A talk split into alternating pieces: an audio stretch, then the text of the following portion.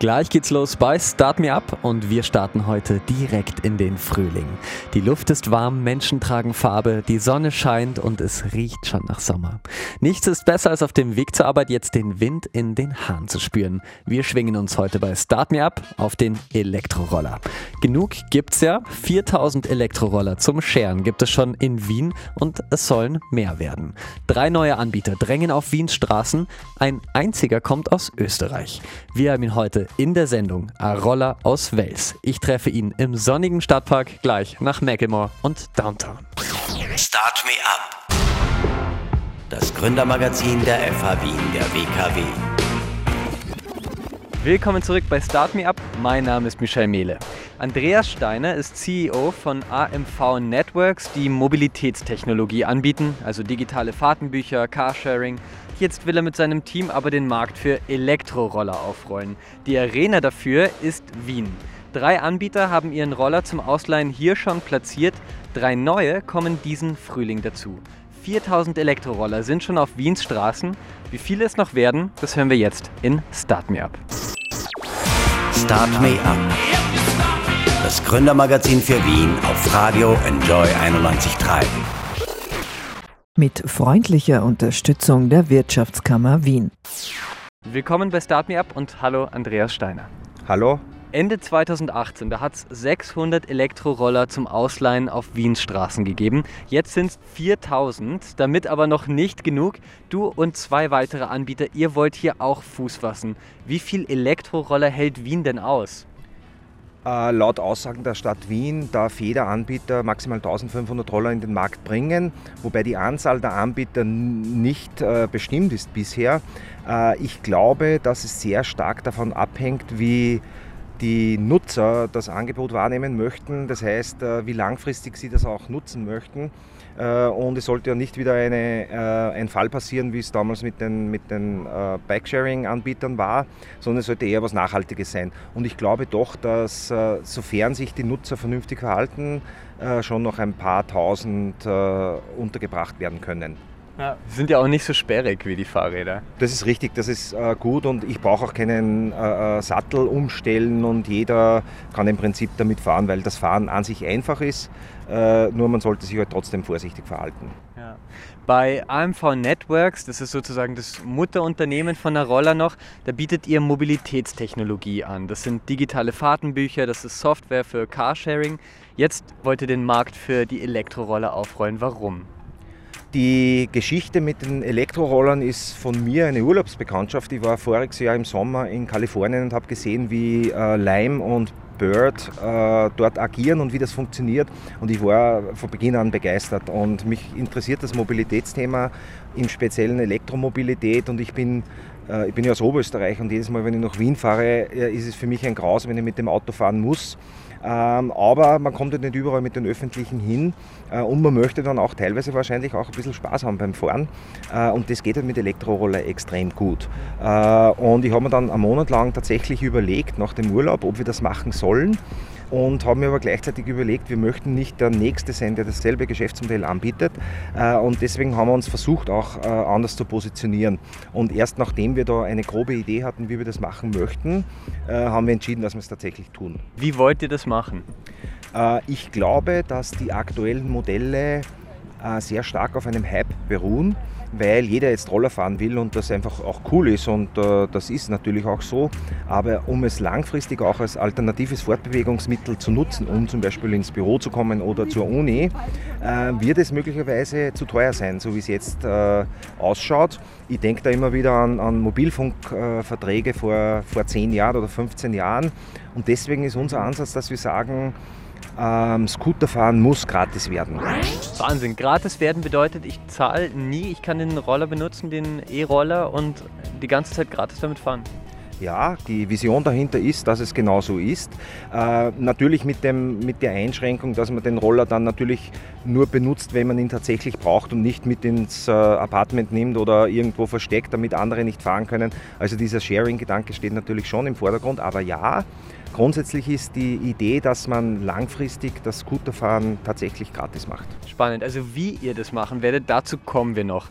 Ihr kommt ja aus Marchtrenk, zumindest AMV Networks. Es ist zwischen Linz und Wels. Naturgemäß habt ihr erstmal in den beiden Städten gestartet mit 40 Rollern, eine kleine Zahl noch am Anfang. Wie sieht es denn aus in Linz und Wels? Gibt es da gar keine Konkurrenz eigentlich? In Wien ist die Stadt schon voll, um es mal überspitzt zu formulieren. Ja, genau. Wir haben zuerst versucht, natürlich, um, äh, wir sehen das äh, Scooter-Sharing für uns jetzt das Experiment und das heißt, wir fangen im Kleinen an. Äh, und Linz hat sich da sofort angeboten. Ich hatte einen letzten Herbst einen Termin beim Bürgermeister Luger. Der hat gesagt, ja bitte macht's das und macht es in der Tabakfabrik. Das ist ja das Startup-Zentrum Zentrum schlechthin, in, in, wahrscheinlich auch in Österreich. Äh, und da haben wir tatsächlich am Rosenmontag begonnen äh, mit zehn Scootern. Und ähm, es war eigentlich ein, ein, durchschlagender Erfolg, weil die Leute zuerst gar nicht glauben wollten, dass es tatsächlich gratis ist. Äh, das Fahren ist vielen Leuten schon bekannt, auch aus den äh, Erfahrungen aus Wien oder zumindest aus den Medien. Äh, und es hat nicht lange gedauert und die Scooter waren in, ganzen, in der ganzen Stadt unterwegs. Äh, und nachdem wir dann am Nachmittag wieder gefahren sind und haben gesehen, am Faschingsdienstag äh, hat es in Linz schon toll funktioniert und da hat es überhaupt keine ähm, Einschulungen oder Aufklärungen mehr bedarf von uns. Äh, und wir schauen uns eigentlich nur ganz wenige Zahlen an und das sind im Konkreten, wie viele neue Nutzer registrieren sich äh, und wie viele Fahrten werden gemacht. Und das ist eigentlich für die Anzahl der Scooter, die wir haben, ist das tatsächlich außerordentlich überraschend hoch. Wien ist ja gerade auch deshalb so umkämpft, wenn es um die E-Scooter geht, weil es die größte deutschsprachige Stadt ist, in der das E-Rollern erlaubt ist im Moment. In Deutschland sind die Elektroroller auf öffentlichen Straßen noch verboten. Noch. Jetzt im Frühjahr 2019 soll ein neues Gesetz das E-Rollern erlauben. Deutschland hat 80 Millionen Einwohner, 40 Städte, die größer sind als Linz. Allein Berlin hat dreieinhalb Millionen Einwohner. Was ist da los im E-Roller-Business, wenn Deutschland seine Schleusen öffnet sozusagen? Äh, wir hoffen jedenfalls drauf. Ähm, wir sehen das Jahr 2019 für uns tatsächlich als äh, Testjahr, wo wir einfach das Modell einfach verfeinern möchten, wo wir wissen möchten, was brauchen die User genau, was brauchen unsere Unternehmenspartner genau. Aber natürlich ist, äh, ist es ganz klar, dass der nächste Markt äh, für uns Deutschland ist und wir haben da auch schon ein paar Städte im Visier. Ähm, und äh, ich glaube, dass es nur gut ist, wenn, wenn auch Deutschland äh, Scooterfahren legalisiert und ermöglicht, weil es einfach tatsächlich für den Nutzer äh, eine sinnvolle Fortbewegungsmethode ist. In Wien war das E-Rollern ja letztes Jahr noch wilder Westen ein bisschen. Mit 30 Kilometer pro Stunde bin ich da im Oktober die Praterallee entlang geheizt. Und auf so einem dünnen Roller, da fühlt sich das ganz schön schnell an. Jetzt ist die Geschwindigkeit gedrosselt. Ihr fahrt 24 Kilometer pro Stunde. Am Graben oder auf der Kärntner Straße wird es dann wieder mehr gedrosselt, ist dann noch äh, langsamer. Was muss man denn beachten, wenn man einen Elektroroller auf Wiens Straßen bringt als Anbieter? Ähm, zuerst ist, und das gilt natürlich nicht nur für Wien, aber im Speziellen auch äh, für Wien aufgrund der Größe, das Wichtigste, glaube ich, ist einfach nicht zu vergessen, dass es eine Stadt gibt und Personen, die für eine Stadt arbeiten äh, und äh, dafür verantwortlich sind, dass alles ordnungsgemäß läuft in einer Stadt. Das heißt, wir machen so und wahrscheinlich auch unsere Mitbewerber, der erste Kontakt, den wir suchen, ist zu den Verantwortlichen in der Stadt. Und äh, weil wir einfach auch äh, wissen möchten, was sind die speziellen Anforderungen in einer Stadt, speziell in einer großen Stadt wie Wien.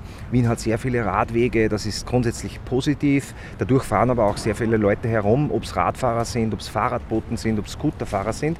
Das heißt, ähm, man muss sich mal zuerst einmal anschauen, was sind die Spezialitäten einer bestimmten Stadt. Und das auch ins Kalkül ziehen, weil wenn zum Beispiel die Stadt Wien sagt, äh, ich will nur mehr Roller, die maximal 15 km/h laufen, dann soll es auch so sein. Okay. Wir haben vorher kurz darüber geredet. Ihr unterscheidet euch von den anderen fünf Anbietern, die es jetzt in Wien gibt oder geben wird, weil du willst das Elektrorollern tatsächlich gratis anbieten. Wie wollt ihr das genau machen? Ähm, wir sind ja ein Startup und äh, das Ziel eines Startups ist ja äh, und ist auch wieder mal aus meiner Sicht klar zu sagen, ist ja, dass man herausfindet, ob wir mit unserem Produkt, das wir haben, ein nachhaltiges, tragfähiges Geschäftsmodell aufbauen können. Das ist immer das, das Ziel. Und es ist natürlich klar, wenn ich Scooterfahren gratis anbiete, kann ich damit kein Geld verdienen als Unternehmen oder als Startup. Das heißt, ich suche eine andere äh, Einnahmequelle. Und äh, da haben wir, da setzen wir sehr stark auf Unternehmenspartner, die einerseits unsere Roller branden können. Das heißt, die fahren dann im Design des, des Unternehmens auf den Straßen herum und sind natürlich sehr auffällig. Das ist der eine Punkt. Und zweitens können diese Unternehmen ihren Kunden, ihren Mitarbeitern, ihren potenziellen Kunden und Freunden Freiminuten anbieten. Das heißt, äh, die Unternehmen zahlen dafür, damit alle anderen Menschen gratis fahren können. Das bedeutet Mitarbeiter eben von den Unternehmen, aber auch Bewerber äh, für ein Bewerbungsgespräch können dann quasi mit dem Roller direkt gratis zu dem Unternehmen fahren. Ja. Genau, das ist einer der ersten Kunden äh, mit E-Punkt, wo wir gesagt haben, wir machen das so und E-Punkt hat den Vorschlag gemacht, ja, dann können unsere Bewerber direkt zum Büro rollern. Und ich habe gesagt, das ist eigentlich eine geniale Idee. Äh, und wir werden jetzt einfach testen und schauen, wie gut das die äh, Kunden annehmen und wie wir für unsere Kunden ein Geschäftsmodell auch aufbauen können, das ihnen hilft, A, neue Kunden zu gewinnen, ähm, Kunden zu binden, ihre Mitarbeiter einen Zusatznutzen zu bieten und so weiter. Das ist unsere Zielgruppe, die wir haben. Also man kann jetzt, ähm, wenn man es langfristig betrachtet, unterscheidet sich unser Modell massiv von den anderen. Die anderen verdienen Geld mit Scooterfahren und wir machen Zielgruppenmarketing. Die Stadt Wien, die erlaubt jedem Anbieter von Sharing-Elektrorollern, dass sie maximal 1500 Modelle auf die Straße bringen. Wenn ihr jetzt besser seid als alle anderen, dann könnt ihr trotzdem unmöglich jedem Wiener oder jeder Wienerin einen Roller unter die Füße schieben. Ähm, was ist da eure Strategie? Ähm, ich glaube grundsätzlich wichtig, die, die Wünsche der Stadt auch zu erfüllen und einfach ein, ein, ein seriöser Anbieter und Partner zu sein. Darum ist es zum Beispiel wichtig, vor Ort Leute zu haben, auch wenn wir aus Oberösterreich kommen und der Unternehmenssitz in, in, in Linz bleiben wird. Ähm, werden wir auch ein Büro in Wien eröffnen, damit wir auch äh, nahe an, an, an den Betroffenen in Wien sind. Äh, und da ist es, glaube ich, wichtig, dass äh, man auch die, äh, die Zeit einfach für sich arbeiten lässt. Und wenn, wenn die Stadt Wien sagt, ja, okay, das, äh, euer Angebot ist so interessant, da möchten wir gerne mehr haben, dann heißt es ja auch nicht, dass diese 1500 Scooter in Stein gemeißelt sind. Okay, das wird interessant.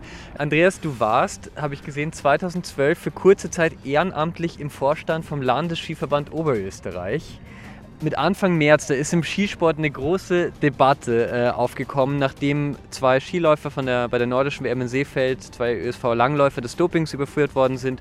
Kurz darauf ist auch Ex-Langläufer Johannes Dürr festgenommen worden, kurzzeitig. Hast du die Debatte verfolgt? Äh, ja, natürlich, weil ich war immer schon Sportler, äh, habe jetzt äh, leider wenig Zeit und habe gerade im Austauschsport auch sehr, sehr viel gemacht, im, auch im Skifahren und Skibergsteigen und im, im, im Radsport und aber immer auf einem, ich sage immer, qualifizierten Hobbyniveau. Und äh, ich glaube, dass es diese, dies, diese Spitze des Eisbergs, die jetzt, glaube ich, in Österreich zum dritten oder vierten Mal rauskam, tatsächlich nur die Spitze ist. Ich glaube, dass äh, äh, Leistungssport, äh, gerade im Ausdauerbereich, sehr, sehr verseucht ist mit unerlaubten Mitteln. Und ähm, das ist schade, weil ich glaube, dass wenn man sich die Idealvorstellung äh, äh, vorstellt, sozusagen, dass alle äh, sauber sind, äh, wird trotzdem immer der Beste gewinnen. Äh, und es wäre wesentlich besser für Nachwuchs und für Jugendliche, weil ich glaube, dass jetzt gerade wieder äh, eine Phase anbricht, so wie es im Radsport schon mehrfach war und auch im Langlauf, dass Eltern ihren Kindern einfach nicht mehr erlauben, dass sie diese Sportarten ausüben auf einem, auf einem Leistungsniveau, weil sie dadurch einfach die Befürchtung haben, ja, die kommen irgendwann in diesen Sumpf rein. Ähm, und es ist ja offensichtlich sehr einfach. Ich brauche nur Geld und äh, dann kann ich mir das kaufen. Und ich finde es einfach schade, weil es tatsächlich ein Betrug ist und ich bin auch froh, dass es diesen Begriff Sportbetrug jetzt gibt. Aber ich glaube, dass es einfach naiv wäre, dass man glaubt, es gibt es nicht mehr und es, wird, es kommt ab. Aber es ist einfach schade, dass immer wieder offensichtlich unsere Sportler betrifft und ich halte nichts davon. Ja. Und gleich melden wir uns zurück bei Start Me Up. Zweimal sind schon Unfälle mit Elektrorollern in Wien passiert. Ein 19-Jähriger ist bei einem schwer verletzt worden. Wie man Unfälle im Straßenverkehr vermeiden kann. Meine Kollegin Anna Moore meldet sich gleich mit einem Fahrsicherheitstraining für Elektroroller in Wien zurück. Start Me Up, das Gründermagazin für Wien. Business-Tipps aus der Wirtschaft auf Radio Enjoy 91.3.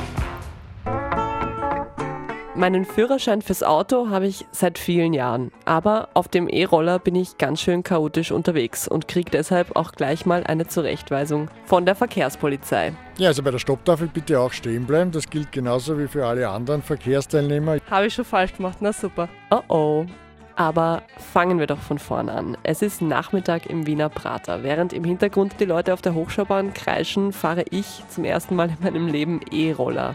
Hier im Schulverkehrsgarten, der direkt an den Wiener Wurstelprater angrenzt, treffe ich den Kontrollinspektor Roland Hanifel. Normalerweise machen bei ihm Kinder ab 10 Jahren ihren Fahrradführerschein, damit sie alleine mit dem Rad auf die Straße dürfen. Heute ist Roland Hanifel mein Lehrer. Zunächst erklärt er mir die Basics zum E-Rollerfahren in Wien und die Unterschiede zum Fahrrad. Der größte Unterschied ist einmal in der Technik. Das Fahrrad ist bei weitem einfacher und sicherer zu lenken als wie so ein E-Scooter durch den schmalen Lenker, durch den Gasgriff. Es sind gewisse Handlings schwieriger als wie beim Radfahren. Grundsätzlich momentan nach der gesetzlichen Bestimmung müssen in Wien aufgrund einer Verordnung die E-Scooter sich gleich verhalten wie Radfahrer. Betrifft nicht nur das Fahrverhalten und die Fahrregeln, sondern auch die Ausrüstung. Die Mindestanforderungen, die es ein Rad haben muss, sprich äh, die weißen Rückstrahler nach vorne, rote Rückstrahler nach hinten, orange Reflektoren nach der Seite, die Bremskraft muss dementsprechend wirken und für die bei Dämmerung, Dunkelheit, schlechter Sicht die Beleuchtung weiß nach vorne und rot nach hinten. Über eine Differenzierung zwischen E-Scooter und Fahrrad wird derzeit aber schon nachgedacht. Also im Moment ist es ein Entwurf, der im Parlament vorliegt. Äh, man kann jetzt noch nicht wirklich seriös sagen, ob sich was ändert oder wie es sich ändert. Der Entwurf, der für jedermann auf der Parlamentsseite zum Ansehen ist, äh, besagt, dass die E-Scooter bundesweit einen eigenen Paragraphen bekommen sollen, also eine eigene Regelung bekommen. Zum Unterschied von jetzt wäre dann, wenn dieser Entwurf so angenommen wird, wie er da jetzt vorgelegt worden ist, der E-Scooter zwar vom Fahrverhalten her und vom Fahrtechnischen dem Fahrrad angeglichen, sprich dort zu fahren, wo auch ein Fahrrad zu fahren ist, aber von der Ausrüstung her eine eigene Ausrüstung. Nicht nach der Fahrradausrüstung, wie es momentan in der Fahrradverordnung steht. Was sich nicht ändern wird, einen Führerschein gibt es für die E-Roller nicht. Aber einfach so sollte man sich auch nicht draufstellen und losfahren, sagt Roland Hanifel. Was auf alle Fälle sinnvoll wäre, dass man so ein Gerät nicht einfach von null auf jetzt äh, nimmt und damit fährt. Sowas sollte man wirklich ausprobieren. Das ist ähnlich auch den E-Bikes, weil die ganz einfach anders vom Fahrverhalten sind als wie ein normales Fahrrad. So ist es auch hier mit den Rollern. Durch den schmalen Lenker sind sie ein bisschen schwieriger vom Gleichgewicht halten. Jetzt in der Situation, wo sie sich als Radfahrer eigentlich den, im Straßenverkehr bewegen müssen, ist es sehr schwer, Handzeichen zu geben, eben durch den schmalen Lenker und durch das, dass man schwieriger Gleichgewicht halten kann. Und wenn man dann eine dementsprechende Geschwindigkeit fährt, wird es gefährlicher. Deshalb gehen wir gleich im Anschluss nach draußen in den Schulverkehrsgarten und ich drehe unter Beobachtung und Anleitung meine ersten Runden auf dem E-Roller. Äh, die erste Schwierigkeit ist schon mal das Ding anzukriegen das Erste, was ich nicht darf, ist eigentlich mit einer Hand fahren, oder? Ja, mit einer Hand fahren darf man in dem Sinn schon, weil man ein Handzeichen geben muss. Aber man darf halt nichts tun, was einen beim Fahren behindert. Gegenstände in der Hand halten, Handy telefonieren und diese Dinge halt. Ein Aufnahmegerät in der Hand halten zum Beispiel. Helm habe ich auch schon mal keinen auf. Können wir da eine Ausnahme machen? Grundsätzlich ist es so, Helmpflicht besteht beim Radfahren bis zum 12. Lebensjahr. Danach ist es die freie Entscheidung eines jeden, ob er mit Helm fährt oder nicht. Wer Hirn hat, schützt es und setzt setzt dann Helm auf. Uh, es ist ganz schön wackelig und auch ganz schön schnell. Okay, ich stehe drauf und fahre mit 10 km/h auf die Kreuzung zu. Ich biege jetzt nach links ab. Jetzt sollte man eigentlich Handzeichen geben, rechtzeitig vorher einordnen am linken Fahrstreifen und dann, wenn kein Gegenverkehr kommt, abbiegen. Okay. Wenn ich jetzt ad hoc stehen bleibe, wie zeige ich denn das an, damit mir nicht jemand hinten reinknallt? Das ist etwas, was man jetzt als Radfahrer zum Beispiel nicht machen muss. Durch die Kennung des Fahrrades mit dem roten Rückstrahler, mit den Pedal mit den gelben Rückstrahlern, äh, ist es für einen Fahrzeuglenker eigentlich anzunehmen, dass er damit aufpassen muss, wenn er Radfahrer vor sich sieht, also analog auch den Roller dann, dass der irgendwann einmal plötzlich stehen bleibt. Das heißt, die Rückstrahler zu checken wäre auch ganz wichtig vorm Aussteigen. Auf alle Fälle, also Rückstrahler zu checken, Beleuchtung, falls es jetzt einmal das Wetter schlechter ist und so weiter, Seitenreflektoren, Bremsen, Glocke, diese Dinge gehören vorher gecheckt. Und ich muss jetzt mit diesem E-Scooter auf dem Radfahrweg eigentlich fahren, oder? Genau, also in Wien nach der Verordnung sind E-Scooter quasi dem Fahrrad gleichzusetzen, müssen daher auch die Radfahranlagen benutzen, die man als Radfahrer auch benutzen muss. Da wo kein Radweg ist, keine Radfahranlage ist, muss ich die Fahrbahn benutzen. Wenn ich überholen will, Ah, es gibt zwar keine Hupe, aber es gibt eine Klingel. Sehr gut. Okay, Ich fahre jetzt schon über 10 km/h, 12. Wow, und jetzt hier Slalom. Würden Sie mir jetzt einen Führerschein ausstellen für einen E-Roller? Also ich glaube, da wird noch ein bisschen Übung notwendig sein, um zu sagen, man ist sicher unterwegs. Ich befürchte auch. Zum Abschluss vielleicht die Frage, seit letztem Herbst gibt es die Roller in Wien, es werden immer mehr, momentan sind es um die 4000, die im Stadtgebiet unterwegs sind oder eben herumstehen. Fluch oder Segen aus Ihrer Sicht? Ich glaube, das kann man momentan noch nicht wirklich so beantworten. Es muss sich einfach im Stadtbild einmal einfügen, die Leute müssen es gewöhnt werden, äh, nicht nur jetzt als Benutzer, sondern auch die anderen Verkehrs Verkehrsteilnehmer, denen man begegnet, wenn man so ein Gerät fährt. Wichtig ist, glaube ich, dass sich alle Verkehrsteilnehmer hier aufeinander einstellen und Rücksicht aufeinander nehmen und äh, hier äh, auf ein Miteinander pochen. Dann hat man wahrscheinlich auch bald eine Akzeptanz. Start Me Up, das Gründermagazin für Wien. Business-Tipps aus der Wirtschaft auf Radio Enjoy 91.3. Willkommen zurück bei Start Me Up. Heute geht es bei uns um die Elektroroller zum Ausleihen in Wien und in Österreich. 4000 Roller sind bereits auf Wiens Straßen angemeldet und es sollen noch mehr werden. Andreas Steiner, er ist CEO von Arolla, die im April mit einem neuen E-Scooter in Wien starten und heute bei uns in Start Me Up. Hallo Andreas. Hallo. Wir haben gerade im Beitrag gehört, wie man Unfälle im Straßenverkehr vermeiden kann, nachdem Wien begonnen hat, Elektroroller etwas zu regulieren. Da hat ein Anbieter angekündigt, Fahrsicherheitstrainings anbieten zu wollen. Von Rider Education Events war da die Rede. Ist das realistisch für dich, dass das gemacht wird? Äh, es ist ja realistisch und B auch sehr sinnvoll, weil ähm, der Scooter ein tendenziell sehr neues Fortbewegungsmittel ist äh, und man das möglicherweise auch unterschätzen kann. Und je mehr ähm, die Leute A, darauf hingewiesen werden, wo, was damit passieren kann und auch geschult werden, das heißt, dass sie Trainings machen und so weiter, desto besser ist es für alle Teilnehmer, die Scooter fahren und natürlich auch dann in weiterer Konsequenz für die Anbieter der Scooter in Wien oder in ganz Österreich. Ja. Ähm, wir alle kennen noch die Leihräder, OFO, O-Bike und Co. Da haben wir am Anfang kurz drüber gesprochen. Und wir erinnern uns da vor allem an versperrte Gehwege, überfüllte Radständer, Radgerippe im Wienfluss oder im Donaukanal. 1000 Räder hat die MA 48 im letzten Oktober gerettet, um es mal so zu sagen, weil sich die beiden Anbieter zurückgezogen haben und äh, die Räder teilweise zurückgelassen. Wie willst du denn verhindern, dass das mit den Elektrorollern ein ähnliches Schicksal nimmt? Also aus der Erfahrung bisher, aus Gesprächen mit der Stadt Wien und auch äh, mit anderen Anbietern, dürfte der Elektroscooter bei den Menschen einfach ähm, einen höheren Wert darstellen. Das heißt, das Thema Diebstahl und Vandalismus an sich äh, ist geringer und ein geringeres Problem als bei den O-Bike, OFU-Geschichten damals. Das ist einmal der eine Unterschied. Und ich glaube auch gerade in Wien die Erfahrungen, die es gezeigt haben, dass die Stadt einfach auch sich Dinge überlegt hat, wie sie das bis zum gewissen Grad regulieren. Aber ich muss aus den Gesprächen mit der Stadt Wien heraus auch sagen, das ist jetzt überhaupt nicht überreguliert reguliert, sondern ganz im Gegenteil. Da gibt es nur vernünftige Dinge und vernünftige Sachen, die die Stadt Wien vorschlägt.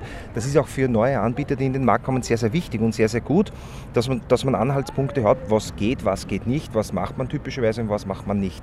Das Problem bei den Leihrädern aus Asien, das war ja auch die schlechte Qualität, weshalb man die eingesammelten Bikes ähm, auch nicht verkaufen wird.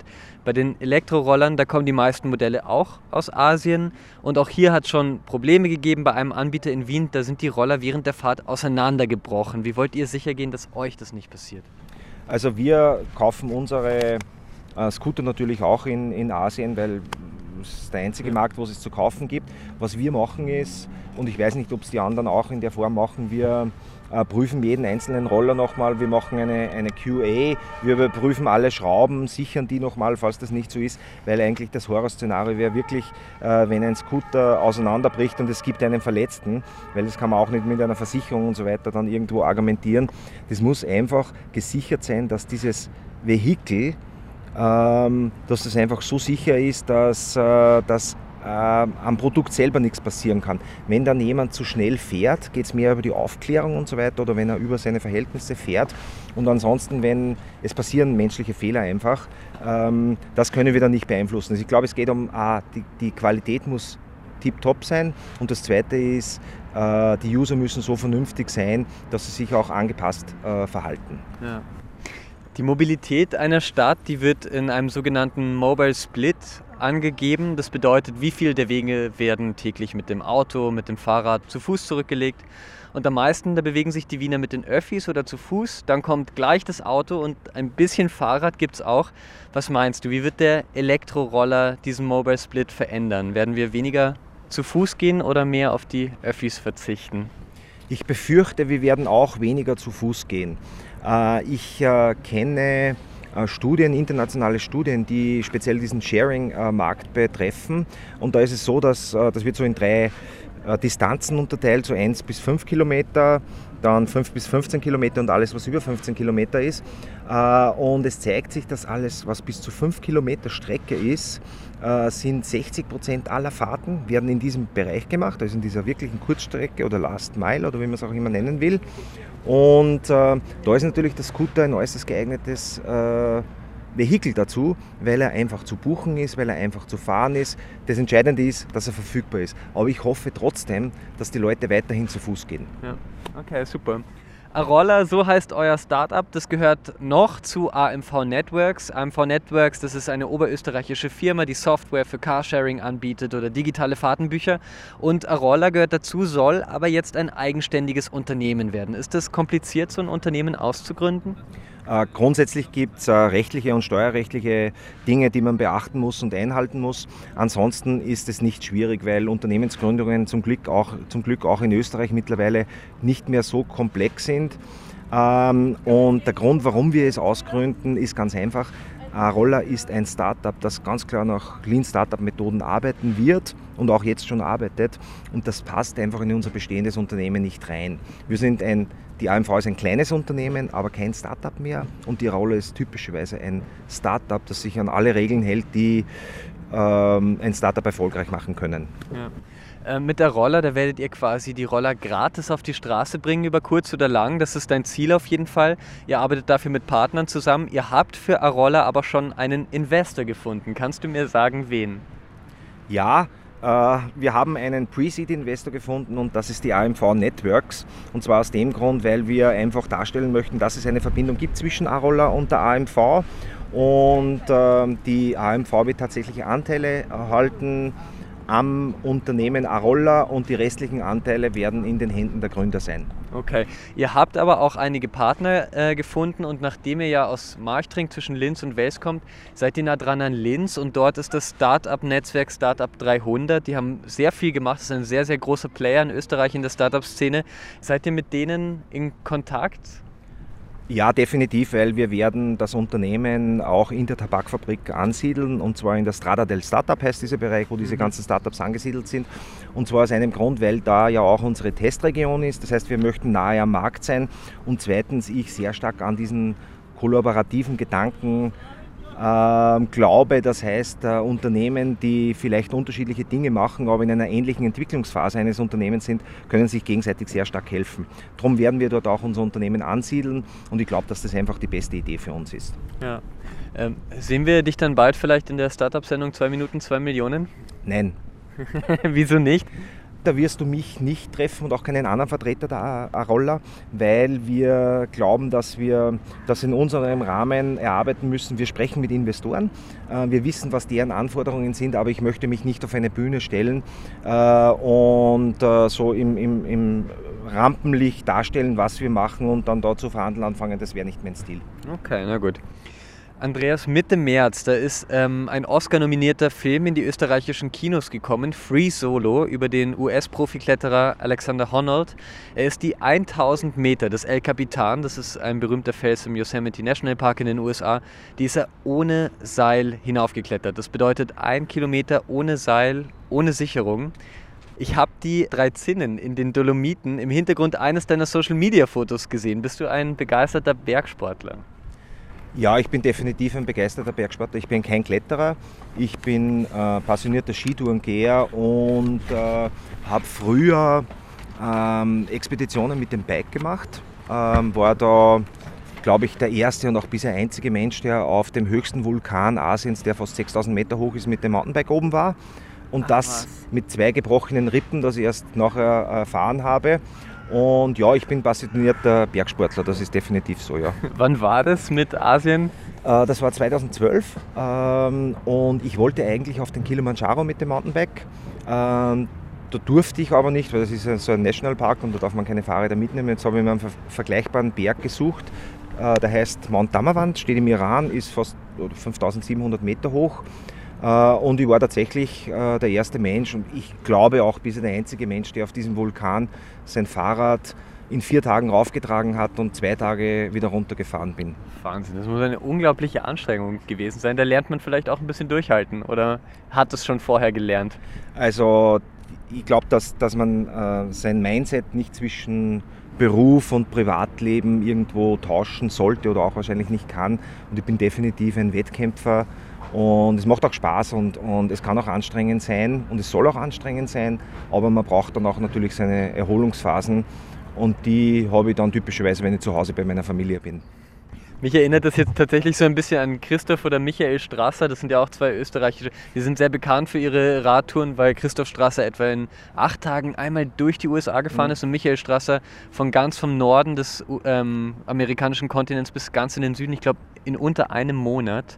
Das ähm, verfolgst du wahrscheinlich auch dann, solche Radgeschichten, oder? Ja, das verfolge ich deswegen mit Interesse, weil ich ja eine dieser, einige dieser Radsportler auch persönlich kenne von früher. Und äh, ich finde es echt interessant, wenn, wenn Leute solche schrägen Dinge auch machen. Da fragen sich viele, warum tut er das? Aber nur wenn man es selber mal erlebt, dann weiß man, warum man es tut. Und man fragt sich dann wirklich in dieser Zeit wahrscheinlich, stündlich oder vielleicht noch öfter, warum tue ich es? Und einfach deswegen, weil man sein Ziel erreichen will. Man, man bereitet sich vor, oft monatelang, jahrelang auf solche Dinge.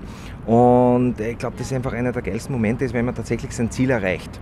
Und es ist aber häufig auch so, dass man ähm, sein Ziel nicht erreichen kann, weil es einfach nicht möglich ist. Und auf dem Berg, wo ich war, da im Iran, da ist übrigens der, der Reinhold Messner in den 70er Jahren mal gescheitert, aber ohne Mountainbike. Und das ist, es gibt einfach. es Im, Im Nebensatz. Und es, es gibt einfach Dinge, die kann man nicht beeinflussen, aber ansonsten sollten, sollt, man sollte Ziele haben, man sollte versuchen, diese Ziele zu erreichen und die sollten auch anspruchsvoll sein. Ja. Und wenn man scheitert, ist es schlimm eigentlich? Nein, es ist ganz im Gegenteil schlimm. Ich finde, das ist eine extrem wichtige Erfahrung, weil Scheitern heißt ja nicht, dass man irgendwas falsch gemacht hat, äh, sondern man ist nur von falschen Voraus Voraussetzungen irgendwo hingegangen. Man hat zu wenig trainiert, das Wetter hat nicht gepasst äh, oder auch das Umfeld in einem, in einem Startup hat nicht gepasst, weil einfach die Kunden nicht da sind, die User nicht da sind. Das, dann scheitert man mit seinem aktuellen Geschäftsmodell. Das ist aber nicht schlecht, sondern das ist eine positive, positive Erfahrung und das ist auch kein Fehler, sondern man weiß, dass das nicht funktioniert. Und wenn man das weiß, ist es gut zu wissen, weil dann sollte man es idealerweise nicht noch einmal ein zweites Mal probieren. Du sprichst aus Erfahrung? Oder? Ja, schon, ja. Ich habe auch ähm, äh, das erste Mal äh, im Jahr 2000 in einem Startup gearbeitet. Ähm, da haben wir, das war in Linz und ähm, einer der Gründer ist jetzt erfolgreich, oder eigentlich der Gründer ist jetzt sehr erfolgreich in Wien, auch mit einem Fintech-Startup unterwegs. Und wir haben damals sowas gehabt, das war so zwischen WhatsApp und Facebook. Äh, was wir getan haben, wir haben äh, Menschen, User erlaubt, über eine Webplattform SMS mit 800 Zeichen zu senden. Und da ist natürlich, das ist natürlich, hat natürlich geboomt und ist viral gewachsen. Äh, und wir haben dann auch ein Investment bekommen dafür, ein ganz anständiges. Und das haben wir in acht Monaten verbraten.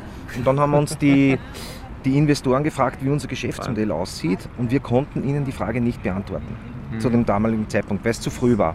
Und darum sind wir auch gescheitert. Aber das war wahrscheinlich nicht nur für mich, sondern für alle eine extrem wichtige Lebenserfahrung. Das war in dieser Dotcom-Zeit, schätze ich mal, wo da auch sehr, sehr viel passiert ist. Ähm, jetzt ist gerade die Blockchain-Zeit, das ist auch so eine Aufbruchsstimmung. Interessant für dich oder sagst du, es gibt auch Unternehmen, die brauchen die Blockchain nicht? Also ich bin ja im Geiste ein Hippie und darum bin ich ein Blockchain-Fan, weil mir diese Dezentralisierung einfach so wichtig ist, auch wirklich wichtig ist. Äh, und ich glaube, dass äh, ich, äh, ich bin auch selber ein Fan von Bitcoin, weil Bitcoin einfach die wie soll ich sagen, die, das Marketinginstrument für die ganze Blockchain-Technologie ist. Und ich glaube auch, dass Bitcoin seine Berechtigung hat. Zwar nicht in dem, worum man am meisten spricht, das Zahlungsmittel und so weiter, da gibt es andere Dinge, aber ich finde die Blockchain-Technologie extrem wichtig für die Zukunft, weil ich mir einfach viele, viele Dinge, die ich tun muss, wo ich mit jemandem was klären muss, ob er recht hat oder ich recht habe, mir einfach sparen kann. Alles geben für sein Ziel. Ain't No Mountain High Enough ist ein Song von Marvin Gaye. Ich würde sagen, den spielen wir gleich. Davor kommt aber noch Volkshilfe mit Nirvana und für alle Startups in den Startlöchern. Kascha Greco gibt Tipps für die Frühphase, also noch bevor der Investor einsteigt, wie das bei Arolla zum Beispiel passiert ist, welche Förderungen am Anfang besonders unterstützen können. Gleich. Start Me Up. Das Gründermagazin der FH Wien der WKW. Willkommen zurück bei Start Me Up und bei mir jetzt im Studium die Unternehmensberaterin Kascha Greco, hallo. Ja, hallo, es ist Frühling. Ja, genau, es ist Frühling. Da sind die Stimmungen sehr gut und natürlich ist man viel draußen unterwegs. Wir haben heute schon gesprochen mit Arolla, die einen neuen Elektroroller in Wien etablieren möchten. Ja, und jetzt zum Start im April. Die Natur startet wieder sozusagen, sondern auch viele Startups möchten gerne erfolgreich werden. Und jetzt geht es darum, wie mache ich das, wenn ich noch relativ am Anfang stehe, eine neue Förderung zu beantragen. Natürlich, ähm, was sind die ersten Förderungen, die mich da interessieren? Kascha Greco, Sie sind die Expertin. Was nehme ich da als erstes in Angriff? Nicht nur im Frühling, sondern das ganze Jahr lang gehe ich einmal zur Wirtschaftskammer. ich gehe zur Wirtschaftskammer aus dem Grund, weil bei der Wirtschaftskammer alle Informationen an einem Fleck zu holen sind, alle Fördermöglichkeiten. Es gibt ein sogenanntes Förderreferat bei der Wirtschaftskammer und die Auswahl- und Kombinationsmöglichkeiten, schwieriges Wort, weil Förderungen sind an sich schon ein sehr schwieriges Thema auch, sehr komplex, aber es gibt ganz, ganz vieles. Und ich gehe dahin und es gibt Beratungsgespräche bei der Wirtschaftskammer, wo vieles geklärt wird, was ist denn jetzt überhaupt diese Gründungsidee? Zu ja. welchem Zeitpunkt und in unterschiedlichen generell Unternehmensphasen, weil man braucht ja Geld am Anfang, man braucht aber dann auch ein Geld, wenn man losgestartet ist. Es kommt ja in den meisten Fällen leider nicht sofort zu einem Umsatz plus. Das dauert meistens das dauert meistens. Break-Even ist nach einer bestimmten Zeit hoffentlich in Aussicht, aber meistens braucht man in den unterschiedlichen Lebensphasen, die ja dann auch in die Expansion weitergehen. Neue Märkte ist ja auch so wie Neugründung in einem neuen Bereich, könnte ja. man fast sagen, da. Und da schauen wir sich ganz, ganz genau an, nämlich Investitionsförderungen, Barzuschüsse, geförderte Kredite, Garantien, Haftungen, Risikokapital, Beteiligungen, Crowdfunding. Also es gibt ja unzählige Möglichkeiten und welche davon verwendet werden können. Da kann ich wirklich nur wärmstens die Förderexperten der Wirtschaftskammer empfehlen. Ja. Die sind in Kontakt nämlich mit allen anderen Anbietern und mit allen anderen Plattformen, wo wo gibt es gerade was? Super, da muss ich mich selber gar nicht so auskennen gleich am Ganz Anfang. genau. Sondern kann erstmal hinmarschieren und mich ein wenig beraten lassen. Ganz genau. Und ich darf, entschuldige, dass ich da so ins Wort falle, aber es ist ganz, ich muss mich als Startup oder generell als Unternehmer nicht in allem auskennen. Ja. Dazu gibt es ja Förderstellen, dazu gibt es Beratungsstellen, Servicestellen. Ja der Wirtschaftskammer, wo ich hingehe. Und es ist überhaupt keine Schande zu sagen, ich kann das nicht. Mhm. Oder ich weiß nicht genau, wie das funktioniert, sondern die Informationen sich holen. Ich sage, ein jedes Startup ist darin beraten zu sagen, ich konzentriere mich auf das Wesentliche, nämlich das, was ich kann, auf mein Produkt, auf meine Dienstleistung und ich hole mir die anderen Informationen dazu. Denn sonst vergeude ich Energie mit Sachen, die ich gar nicht kann statt mich aufs Wesentliche, nämlich auf mein Produkt und dazugehörige Kunden zu konzentrieren. Ja. Das ist natürlich spannend. Ähm, das ist für jedes Startup oder für jeden Neugründer und Gründerin die große Frage, wie ausgereift muss mein Produkt schon sein? Wann kann ich anfangen, mich beraten zu lassen? Wann macht das Sinn für mich? Ja, ich will das natürlich möglichst früh wissen. Wann ist so Ihre mhm. Einschätzung? Wann geht man am besten los? Wenn ich die Idee habe, dann mache ich einmal ein Treffen mit ein paar Freunden. Ja. Denen erzähle ich die Idee und ganz ehrlich aufs Bauchgefühl hören. Ja.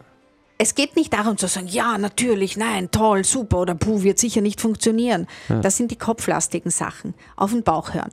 Und wenn ich meine erste Check-up-Runde so im kleineren Kreis geholt habe, dann bin ich bereits bereit. Wenn ich beispielsweise im Social Entrepreneurship äh, beginnen möchte oder da ein Startup plane, der Social Impact Hub in der Lindengasse. Mhm. Ja?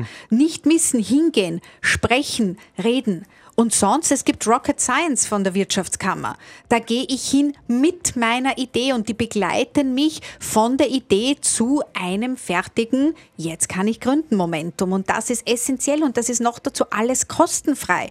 Ja? ja. Und deswegen sage ich hingehen. Und man lernt überall was, auch wenn man der felsenfesten Überzeugung ist, dass man auch schon alles kann. Wahnsinnig gut. Das sind sehr gute Tipps zum Frühlingsstart von Kascha Greco.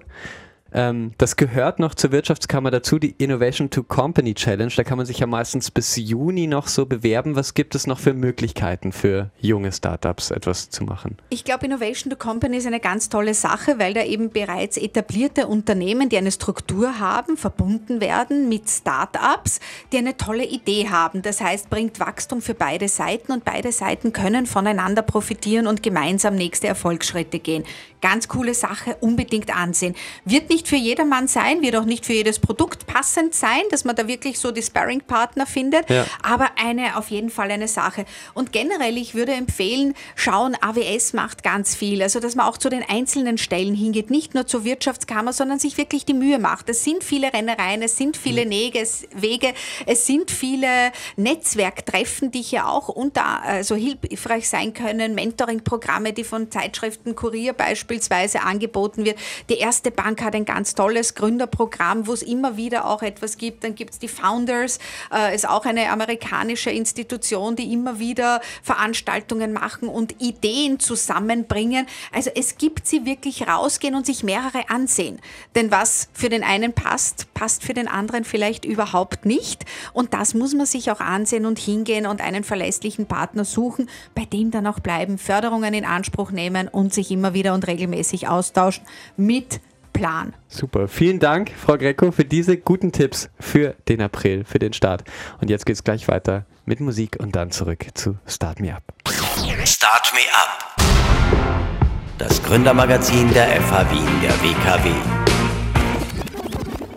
Willkommen zurück bei Start Me Up. Ain't no mountain high enough. Das gilt auch für Andreas Steiner, CEO von Arolla, einem von bald sechs Unternehmen, das Elektroroller in Wien bald zum Sharing anbietet und der auch in seiner Freizeit Berge erklimmt mit dem Mountainbike, äh, an denen Reinhold Messner schon gescheitert ist. Jetzt mit Arolla bald in Wien und er will den Markt mit Gratisrollern dominieren. Hallo Andreas. Hallo. Du hast deine Karriere an der Johannes Kepler Universität in Linz begonnen. Ähm, du hast dort Rechtswissenschaften, Export und Internationalisierung studiert. An der Johannes Kepler Universität, gibt es ab diesem Wintersemester einen neuen Studiengang, Artificial Intelligence. Also künstliche Intelligenz wird man dort ab Herbst im Bachelor und Master zum ersten Mal in Österreich studieren können. Spielt künstliche Intelligenz für dich eine Rolle, für Arolla?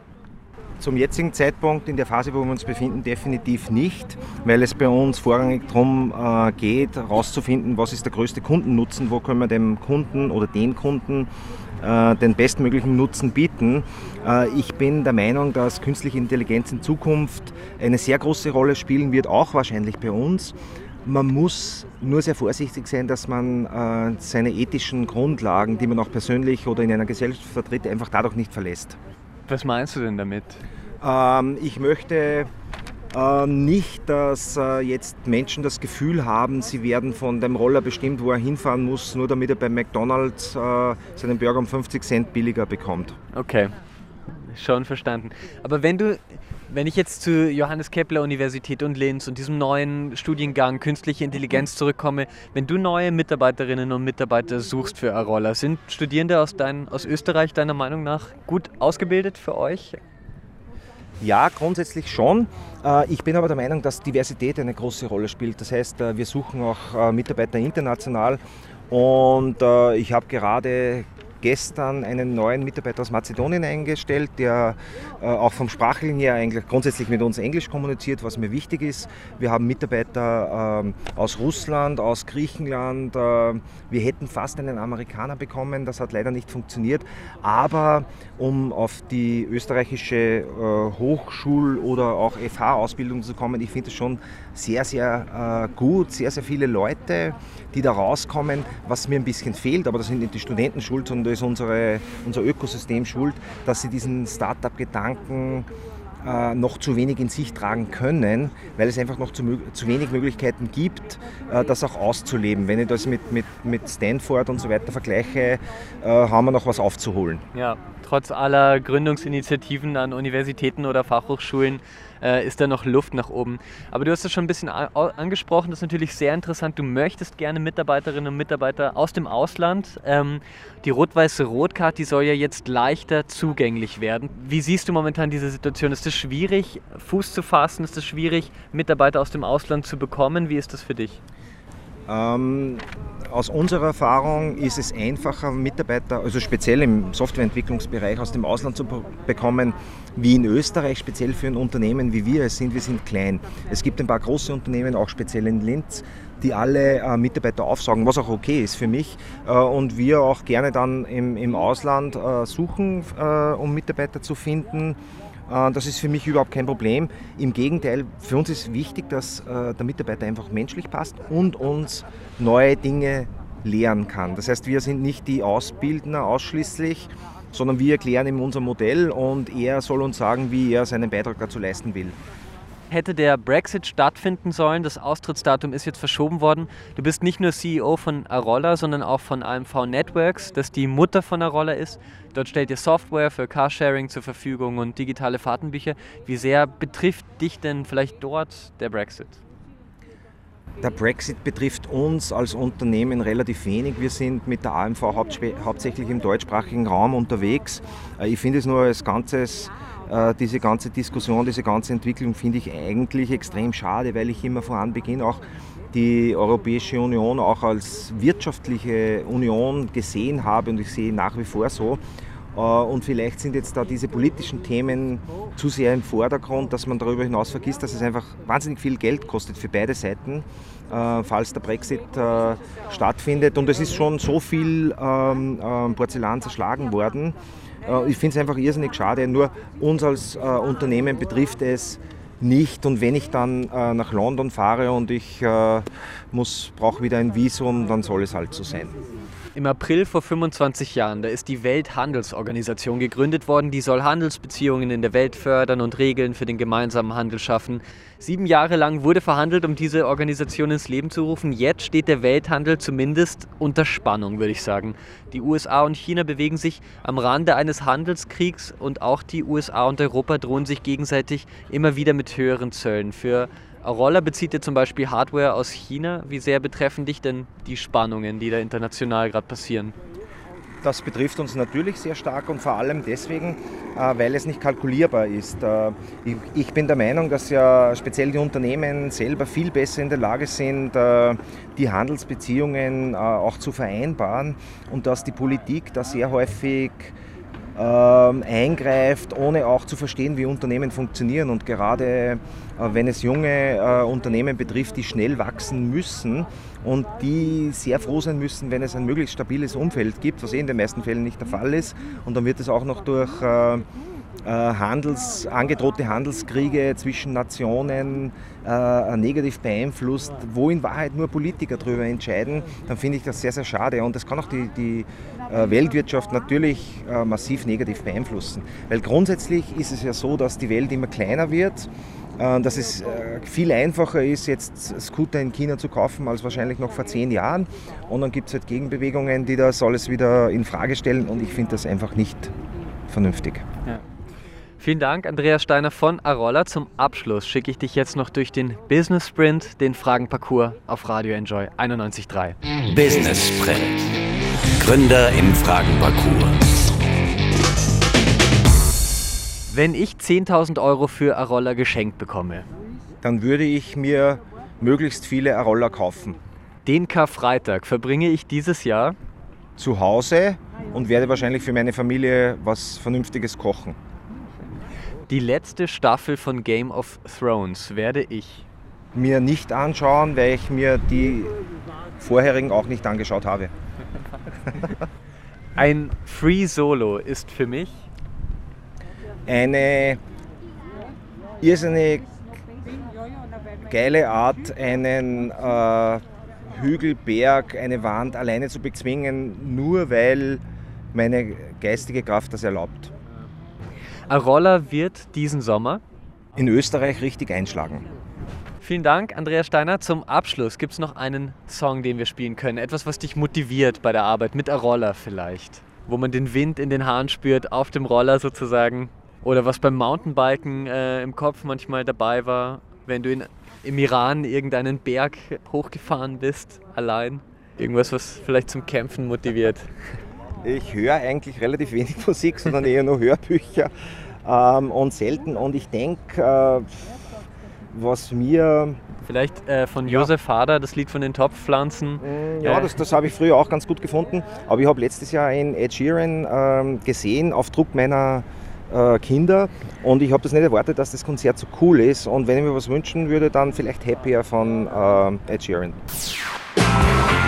Start Me Up, das Gründermagazin für Wien auf Radio Enjoy 91.3. Jeden Montag von 10 bis 11.